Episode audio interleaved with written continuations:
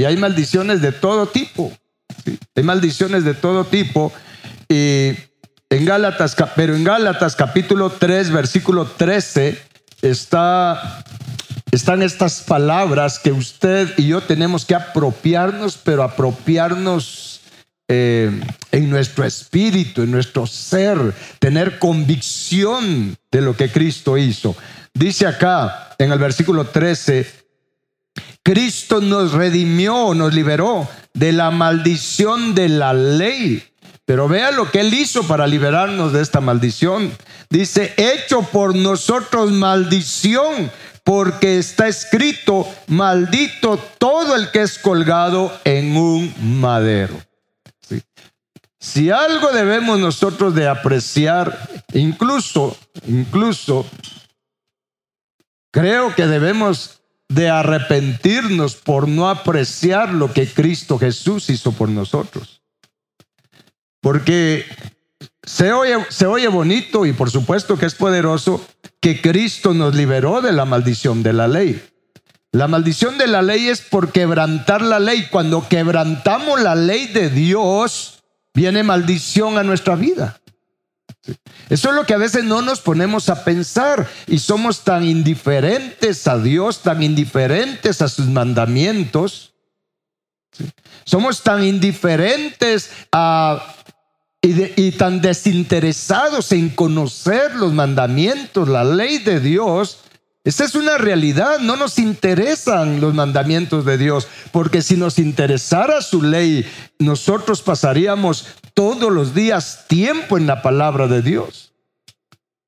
Esto es, miren, esto es, eh, eh, eh, tú eres abogado, bueno, los dos son abogados, ustedes tuvieron que estudiar las leyes, si no, no pudieran ejercer, ¿o no? imagínense que fueran abogados y no conocen la ley. Les diría, muy mal o no, muy mal. Ahora, mire, y eso es en lo natural. Y Dios tiene muchas promesas para nosotros por guardar sus mandamientos, por cumplir su ley, pero tengo que conocerla. ¿Les hace sentido esto? Tengo que conocer, mire, nosotros como hijos de Dios, como ciudadanos de los cielos, porque les recuerdo que nuestra ciudadanía no está en esta tierra, estamos en este mundo, pero no somos de este mundo. Nuestra ciudadanía está en los cielos, de donde también esperamos a nuestro Salvador y Señor Jesucristo, de acuerdo a Filipenses 3:20. Estamos. Pero nosotros tenemos que ser conocedores, sabios, entendidos en la ley de Dios en los mandamientos de Dios, como embajadores de Cristo en esta tierra. Estamos. Y el obedecer la ley de Dios trae bendición, pero eh, quebrantar la ley de Dios, mis hermanos, eso trae maldición. Así como cuando quebrantamos las leyes de nuestro país, ¿qué pasa si quebrantamos las leyes de nuestro país, abogados? Estamos sujetos a sanción. Nos va feo. ¿Sí? Y a veces tienen que ir a pagar la talacha. ¿Verdad? O sea, hay consecuencias. Bueno, si hay consecuencias al quebrantar las leyes naturales de la nación, ¿usted cree que no hay consecuencias al quebrantar la ley de Dios?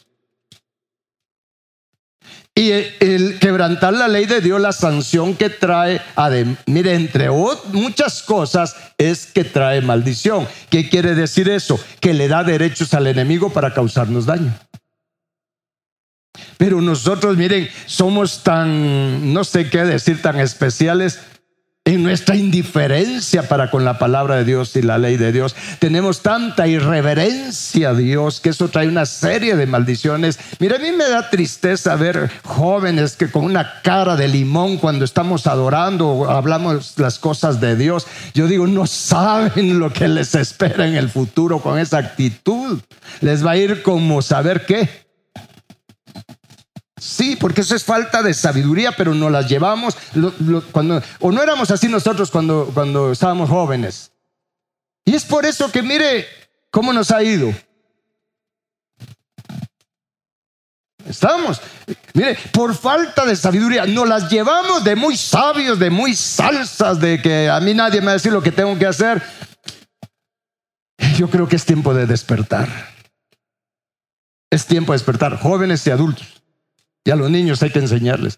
Porque la, quebrantar la ley de Dios trae maldición. Gracias a Dios, gracias a Dios hay esperanza para nosotros. Porque Cristo nos redimió, nos liberó de la maldición de la ley. Pero hay que apreciar eso. Mire, para que Él nos pudiera liberar o comprar esa liberación, dice acá que Él se hizo maldición por nosotros. Ahora nosotros con las maldiciones que tenemos por asuntos de transgresión de la ley de Dios y por lo que nuestros padres transgredieron la ley de Dios, porque ese es el problema. Mire, la maldad alcanza hasta la tercera y cuarta generación y si no se corta la maldición sigue. Gracias a Dios podemos pedirle perdón a Dios por lo que hicieron nuestros padres. No, no pedirle que los perdone a ellos, pero yo sí pedirle perdón por lo que ellos hicieron. ¿Está claro esto? Porque eso me va a traer liberación y también va a, ayudar a algo si mis padres están vivos, si mis eh, abuelos están vivos, pero yo tengo que velar por mí, por mi descendencia, mis hermanos. Estamos, pedirle perdón a Dios, pero apreciar, decirle Señor, lo mínimo que puedo hacer es eh, romper esa maldición de la ley en mi vida. Mira, hay maldiciones de todo tipo. Y hace poco el Señor me, me hacía ver una maldición que no le hemos puesto atención. Eh, yo estaba orando eh, por que se pidiéndole misericordia a nuestro Dios por la situación de pobreza y de miseria y de calamidades de todo tipo que hay en nuestra nación. Cuando uno va a ciertos lugares, incluso aquí, de, hecho aquí en la ciudad de Guatemala, mire, hay ciertos sectores que la carga espiritual es más pesada que en otros y, sectores donde eh, es inevitable cuando el Señor le va abriendo a uno un poco los ojos. Mire, es inevitable no ver la miseria, la calamidad en que vive la gente eh, sin limpieza, en desorden, en violencia.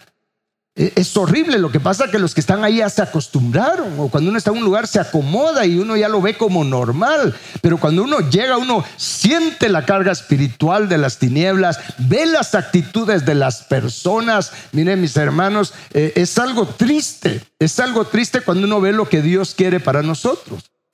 Y una de las maldiciones que afecta, porque orando en eso, eh, el Señor me hizo entender eso, nunca lo había visto yo así, y es la maldición de vergüenza. Hay una maldición de vergüenza que tienen pobreza, que el enemigo usa para que las personas estén en pobreza. Acá en nuestros países latinos, hablemos acá en Guatemala, mira, hay una maldición de vergüenza y uno la puede ver en los niños, en los jóvenes, en los adultos. Mire, les da, eh, hablo de una vergüenza que trae problemas. Sí, porque hay una vergüenza que sí es prudente, estamos, el, pudor y ese tipo de cosas. No, hablo de una vergüenza, mis hermanos, de orgullo, producida por el orgullo, pero es una maldición. ¿sí? A los jóvenes les da vergüenza que los vean, por ejemplo, haciendo negocios o vendiendo cosas. Eh, no, sé cómo está ahorita, pero usted antes iba, por ejemplo, a Estados Unidos o a algunos países de Europa, usted veía, eh, estudiantes de cualquier carrera universitaria, tal vez en la mañana estudiando y en la tarde ya con su gorrito puesto en una carreta atendiendo, vendiendo hamburguesas. Para ellos eso es normal y por eso prosperan. Pero aquí los jóvenes les da vergüenza que los vean trabajando, los vean vendiendo algo. Ah, mire, se cumple aquel dicho que es limoneros y con garrote. Sí, es, es, una realidad, es una realidad. Les da vergüenza todo, pero no les da vergüenza andar vagando. No les da vergüenza andar en patineta todo el día. No les da vergüenza estar prendidos, mire, atornillados jugando esas cosas, no sé cómo se llaman esas cosas. En lugar de estar produciendo, están desperdiciando su tiempo en algo que solo les está contaminando su espíritu, su alma produciendo una mente cochombrosa. ¿Sabe usted qué es eso? yo no sé, pero así lo dice. Sí. Vea la situación, la situación. Mire, esa, esa maldición de vergüenza. ¿Qué van a decir si me ven con este carro? ¿Qué van a decir si me ven otra vez con el mismo saco? Eso, mire, lo empuja o empuja a las personas a, bueno, a comprar, a comprar, a, a endeudarse. Mire lo que trae la maldición de vergüenza. La maldición del que dirán Y eso es algo que se ve como normal. Sí, se ve como normal que los niños ahí todos timidotes, que no, pero es que así son. No, no, eso no es normal. Eso no es normal. ¿Estamos? Y hay que romper ese tipo de maldición. Porque a Cristo compró la liberación para nosotros. Entre muchas maldiciones. Pero mire, Dios sabe por qué me está poniendo a decirles esto. Porque créame, no era esto lo que pensaba eh, compartirles hoy. Pero el Espíritu Santo nos quiere liberar de muchas cosas. Mire, tenemos que reconocer nuestra necesidad de liberación y sanidad en nuestro espíritu, en nuestra alma, en todo nuestro ser. Mire, no podemos seguir así. Que no nos vaya a encontrar Cristo de esta manera. Estamos, que no nos vaya a encontrar con una mentalidad de miseria, viviendo en miseria de todo tipo. Es por eso que en Oseas, eh, vea las consecuencias de no tener conocimiento y entendimiento. Acompáñeme a Oseas. O sea que hoy sí nos está hablando el Señor también. En Oseas, creo que es capítulo 4. Ustedes los más entendidos en la palabra me ayudan. Sí sabe dónde está Oseas, ¿verdad? A mí se me perdió Oseas. en esta mi Biblia. Aquí está Oseas. Capítulo 4. Oseas capítulo 4. Está en la página 1034 de mi Biblia. Dice, léalo conmigo en, en, voz alta, por favor, el versículo 6. Es que mire las consecuencias, dígale que está a la par, esto está duro, dígale. Ah, no, pero así no lo va a convencer, así no lo va a redarguir usted. Dice, mi pueblo, ¿de quién está hablando? Ah, de nosotros, porque está hablando el Señor. Mi pueblo fue destruido. Esta palabra destruido es miseria, está en calamidad, está en trapos de cucaracha, espiritualmente, emocionalmente y también naturalmente en muchos casos. Mi pueblo fue destruido. ¿Por qué? ¿Porque Dios es malo? No, porque le faltó conocimiento. Ahora vea, no se queda solo allí, sino dice, por cuanto desechaste el conocimiento, o sea, por cuanto menospreciaste la palabra, por cuanto menospreciaste la ley, los mandamientos, los estatutos de Dios, por cuanto fuiste indiferente a Dios cuando se te está hablando de Dios. ¿Me están escuchando? Dice, por cuanto desechaste el conocimiento, yo te echaré del sacerdocio. O sea, no van a poder ser reyes y sacerdotes para Dios. Y porque olvidaste la ley de tu Dios, también yo me olvidaré de tus hijos. ¿Cuántos tienen hijos? ¿Y aman ustedes a sus hijos? ¿De verdad los amamos? Mire, ya deberíamos de preguntarnos realmente si los amamos, porque ¿cómo es eso que digo que amo a mis hijos y viendo estas consecuencias no voy a hacer algo? ¿O acaso queremos que Dios se olvide de nuestros hijos? ¿O los que no están casados, jovencitos? Mire, por favor, abran sus oídos a esto antes que tengan hijos. Porque es que estamos como estamos.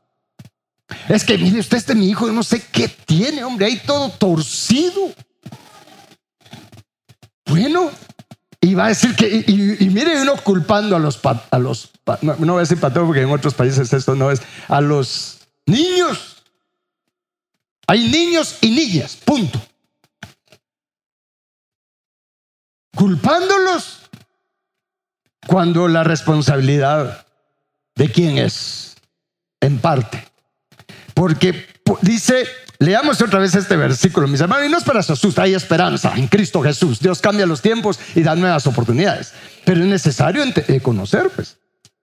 Dice, mi pueblo fue destruido porque le faltó conocimiento. Diga conmigo, le faltó. O sea, sí tenía O sí tiene, pero le falta. la mayoría de cristianos tienen un poquito de conocimiento.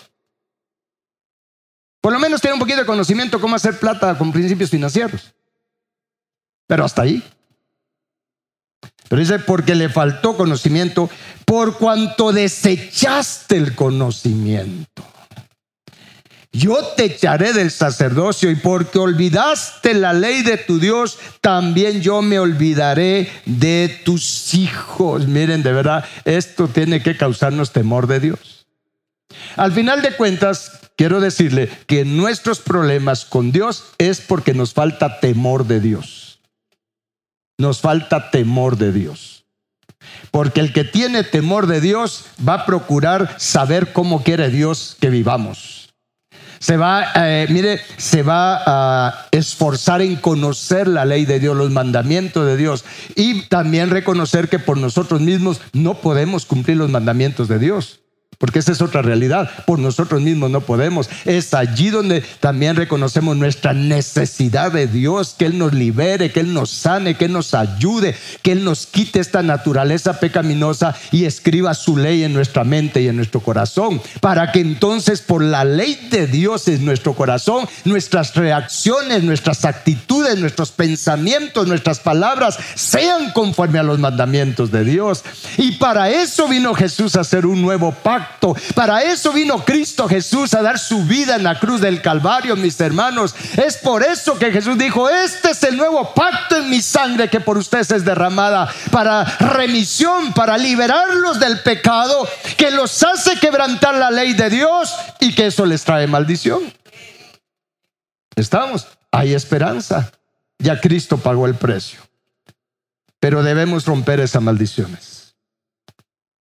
Yo creo que Dios quiere que tomemos un tiempo, un tiempo, no le puedo decir cuántos días, pero para, que cada uno de nosotros busque a Dios para ser liberado de toda maldición. No podemos seguir así. Es más, desafiémonos a que no empecemos el 2022, si Dios quiere que vivamos, que no empecemos, mis hermanos, con esos pesos de maldición. ¿Sí? Con ese peso que nos, eh, nos provoca tantos problemas. La maldición es un peso, mis hermanos, que hace que estemos doblados, doblados. Y cuando la maldición está sobre una persona, solo puede ver hacia abajo como los cerdos. ¿Me está escuchando? Debemos ser liberados de esa maldición para entonces poder levantar y, y, poner nuestra mira, nuestra vista en Jesús, nuestra vista en las cosas de arriba, en las cosas eternas. Estamos, la maldición nos estanca espiritualmente. Nos estanca espiritualmente, trae ceguera espiritual. Mire, muchas personas no entienden su Biblia porque están cegados por las maldiciones que hay en su vida. ¿Me está, está escuchando? Tenemos que romper inmediatamente con eso. Así es que eh, les voy a pedir que se pongan de pie, por favor, y vamos a, a seguir orando, vamos a seguir ministrando esto. Eh, como un preámbulo a todo lo que Dios va a estar operando en sus vidas. ¿Cuántos creen que Dios es bueno? Dios va a operar esta liberación. Ya Cristo pagó el precio. Cristo pagó el precio, pero no olvidemos. Él se tuvo que hacer maldición. Él se tuvo que hacer maldición. Ahora, solo pensemos un momento. Si solo con la maldición de nosotros, o sea, la que nos afecta a nosotros en lo personal, tanto de la que hemos heredado como la que hemos adquirido al nosotros quebrantar la ley de Dios. Si solo con eso nos trae tantos problemas traspasados de muchos dolores, consecuencias en nuestras familias, en los matrimonios, en los hijos,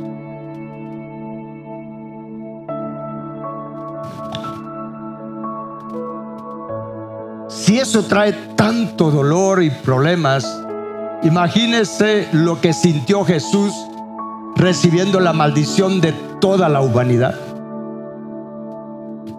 De toda la humanidad. El enemigo está tan interesado en que no seamos liberados de la maldición. Que cuando Jesús fue al Getsemaní, se recuerda que él estaba muriendo en el Getsemaní. Y era precisamente por todo ese peso. Porque las maldiciones, escuche bien, las maldiciones son como decretos en contra nuestra. Son sentencias contra nosotros. Y mire, cuando Jesús fue a orar al Getsemaní, cuando él le dijo a sus discípulos, miren, mi alma está triste, está en agonía, porque sobre él estaba siendo puesta toda la maldición. Él estaba, mire, él estaba agarrando todos esos decretos que estaban contra nosotros de sentencia. Él los estaba tomando, poniéndose en lugar nuestro. Es por eso que, mire, era tanto el peso y la influencia del enemigo que los discípulos no lo pudieron apoyar en oración. Jesús les dijo, vengan conmigo y se fue y Jesús se adelantó a orar, pero seguro, él esperaba que los discípulos oraran con él. Tres veces fue a orar Jesús y los discípulos tres veces los encontró durmiendo. Cuando se trata de romper maldiciones, cuando se trata de ser liberado de esto, no se extrañe que usted sienta pesadez. Dice ahí la palabra de Dios que los discípulos tenían pesados sus ojos del sueño. Cuando alguien se propone orar por estas cosas, no se extrañe que le viene un sueño, pero no es un sueño natural. Es el enemigo. Pero Jesús los amonestó y les dijo, así no les dijo pobrecitos, tienen sueño, les dijo, mire, no han podido velar conmigo una hora. No son cinco minutos. No son diez minutos. Tres veces oró Jesús, o sea que oró tres horas ahí en el Getsemaní. ¿Está escuchando? Jesús les dijo, oren para que no entren en tentación. No solo la tentación de sucumbir al sueño, sino a todo lo que viene después. ¿Estamos? O sea, le digo esto porque usted tiene que saber que hay que buscar a Dios, hay que meterse con el Señor, pero no un rato. Esto es crucial porque está en juego no solo nuestro bienestar, sino el bienestar de nuestros hijos. Está en juego nuestra posición eterna para con el Padre. ¿Estamos? Ya vimos acá en Oseas cómo las consecuencias alcanzan a los hijos alcanzan a los hijos. Pidámosle a Dios que nos ayude a amar a nuestros hijos. Y si los, amamos como Dios quiere que los amemos, vamos a trabajar en romper todas estas cosas. Vamos a trabajar en conocer la palabra de Dios, en alimentarnos de la palabra de Dios, en ya no desechar el conocimiento. ¿Me está escuchando? Yo creo que debemos de arrepentirnos porque todos hemos desechado el conocimiento. Y nadie va a tener excusa de decir, Señor, yo no tuve oportunidad. ¿Cuánta oportunidad hay para conocer la voluntad de Dios a través de su palabra? ¿Cuánto tiempo nos ha dado Dios hasta ahora? ¿Cuántas horas nos ha dado Dios hasta ahora a cada uno? Y los que tenemos más problemas en esto somos los que estamos más avanzados en edad. Porque ¿cuántas horas nos ha dado Dios de oportunidad?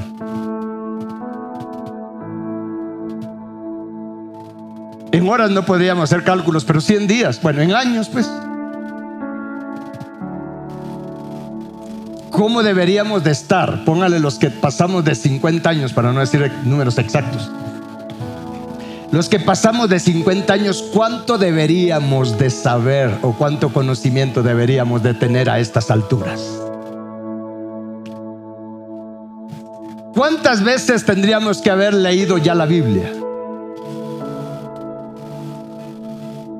Fíjese que si tan solo leyéramos unos tres capítulos diarios, podríamos leer la Biblia unas tres veces al año.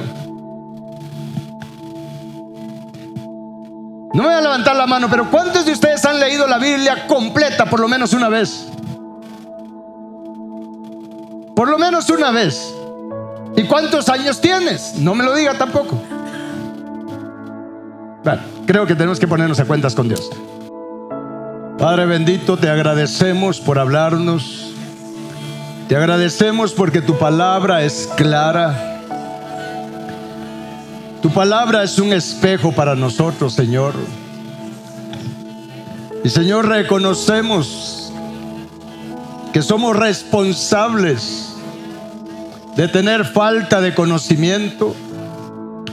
Reconocemos, Señor, que consciente o inconscientemente hemos desechado el conocimiento. Reconocemos, Señor, que somos culpables de no tener el interés debido de conocer tus mandamientos, tu ley, tus estatutos, tus preceptos, que tú nos has dado para que nos vaya bien. Señor, reconocemos que tenemos la tendencia a tener más temor de las leyes naturales que de las leyes espirituales que tú nos has dado. Reconocemos, Señor, que hemos sido irresponsables, negligentes, en no ser conocedores, sabios y entendidos en tu palabra, en tus mandamientos. Y es por eso, Señor, que hemos sufrido las consecuencias de transgredir tus leyes Normalmente las transgredimos inconscientemente, Señor, por falta de conocimiento. No tenemos idea, Señor nuestro y Padre nuestro, de cuánto hemos pecado contra ti. Pero hoy, Señor, entendemos, entendemos un poco más sobre las consecuencias de transgredir tus leyes. Y tu voluntad, Padre bendito, es que nosotros seamos libres, verdaderamente libres, para lo cual nos has enviado a tu Hijo unigénito. Padre, hoy nos rendimos a ti, reconocemos nuestra condición de miseria espiritual y de miseria emocional. Padre, reconocemos que somos responsables de las consecuencias para nuestra descendencia, por no tener temor de ti. Perdónanos, Señor nuestro y Padre nuestro. Señor, hoy confesamos nuestro pecado y también el pecado de nuestros padres y de nuestros antepasados paternos y maternos hasta mil generaciones para atrás. Señor, no tenemos idea de cuánto nuestros padres y antepasados desecharon, menospreciaron el conocimiento, tu ley, Señor, tu palabra, Señor nuestro. Y aún quizás muchos de ellos se murieron, se fueron de esta tierra, desechando y menospreciando, Señor, tu palabra. Señor, yo te pido perdón, yo te pido perdón por todo ese menosprecio, por Señor, por toda esa negligencia, por toda esa osadía, Señor, de mis antepasados y que he tenido yo y que han tenido mis hijos, esa osadía de menospreciar, Señor, de desechar el conocimiento, tu palabra. Señor, te pido perdón. Te suplico misericordia, te suplico gracia. Principalmente, Señor, también te pido perdón por todos los pactos que hicieron mis padres y, mis antepasados paternos y maternos, pactos de sangre, pactos de todo tipo con las tinieblas. Yo te pido perdón, Señor nuestro y Dios nuestro te suplico misericordia. Te suplico gracia.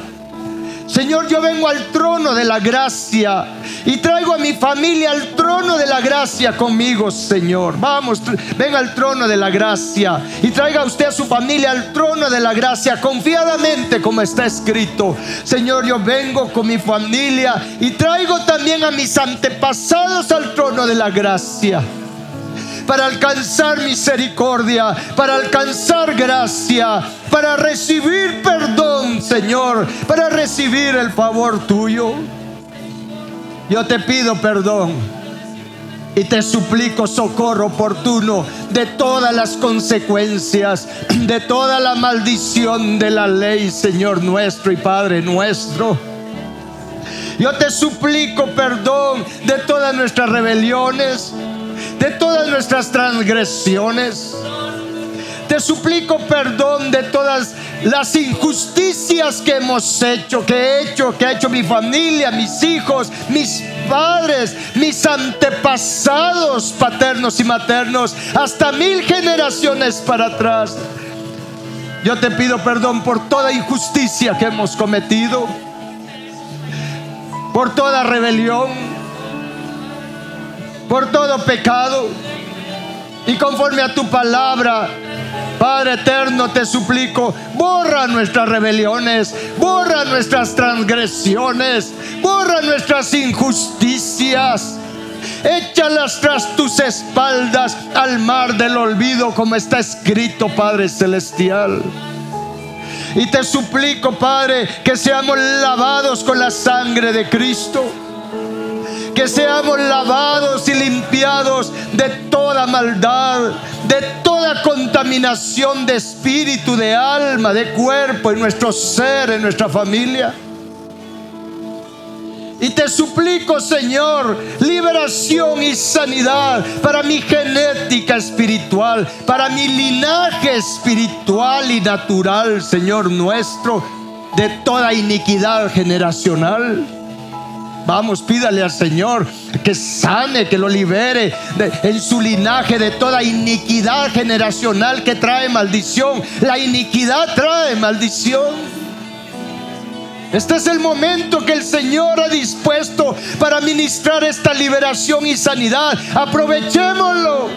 Aprovechemos el día de la visitación del Señor de esta manera para nosotros. Señor Jesús, yo clamo tu sangre bendita. Satúranos con tu sangre, Cristo.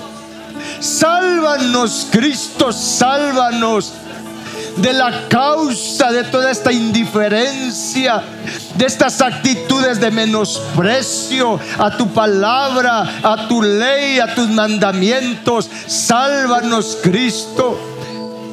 Sálvame, Señor, y salva a todos los de mi casa, los de mi familia, de la causa, Señor, de esta actitud de ingratitud para contigo, Señor nuestro y Padre nuestro. Señor, las consecuencias las hemos sufrido. Hoy estamos viendo esto. Ya no queremos seguir así, Señor. Sálvanos, Cristo. Tú eres nuestro Salvador, nuestro único y suficiente Salvador. Cristo Jesús, tú te hiciste maldición en lugar nuestro para liberarnos de la maldición. Yo te suplico, obra en mí esa redención, Cristo. Padre, obra en mí la redención de la maldición de la ley que ya Cristo compró para nosotros. Yo te la pido para mí, para mi familia, para mi descendencia, Padre. Esta redención de la maldición de la ley. Y yo renuncio a toda maldición de la ley, maldición de la ley, quítate de mí, apártate de mí, de mi casa, de mis hijos, de mi familia, de mi descendencia, de mi descendencia que está en los lomos de mis hijos. Maldición de la ley te quitas. No tienes parte ni suerte ya con nosotros. Porque yo he creído que Cristo nos redimió de la maldición de la ley. Ahora ponga sus manos para recibir. Padre, yo te suplico para cada uno de nosotros sanidad, restauración de todo el daño que la maldición de la ley ha causado en nosotros, en nuestras familias, en nuestros hijos, en nuestra descendencia. Tú eres Jehová nuestro sanador.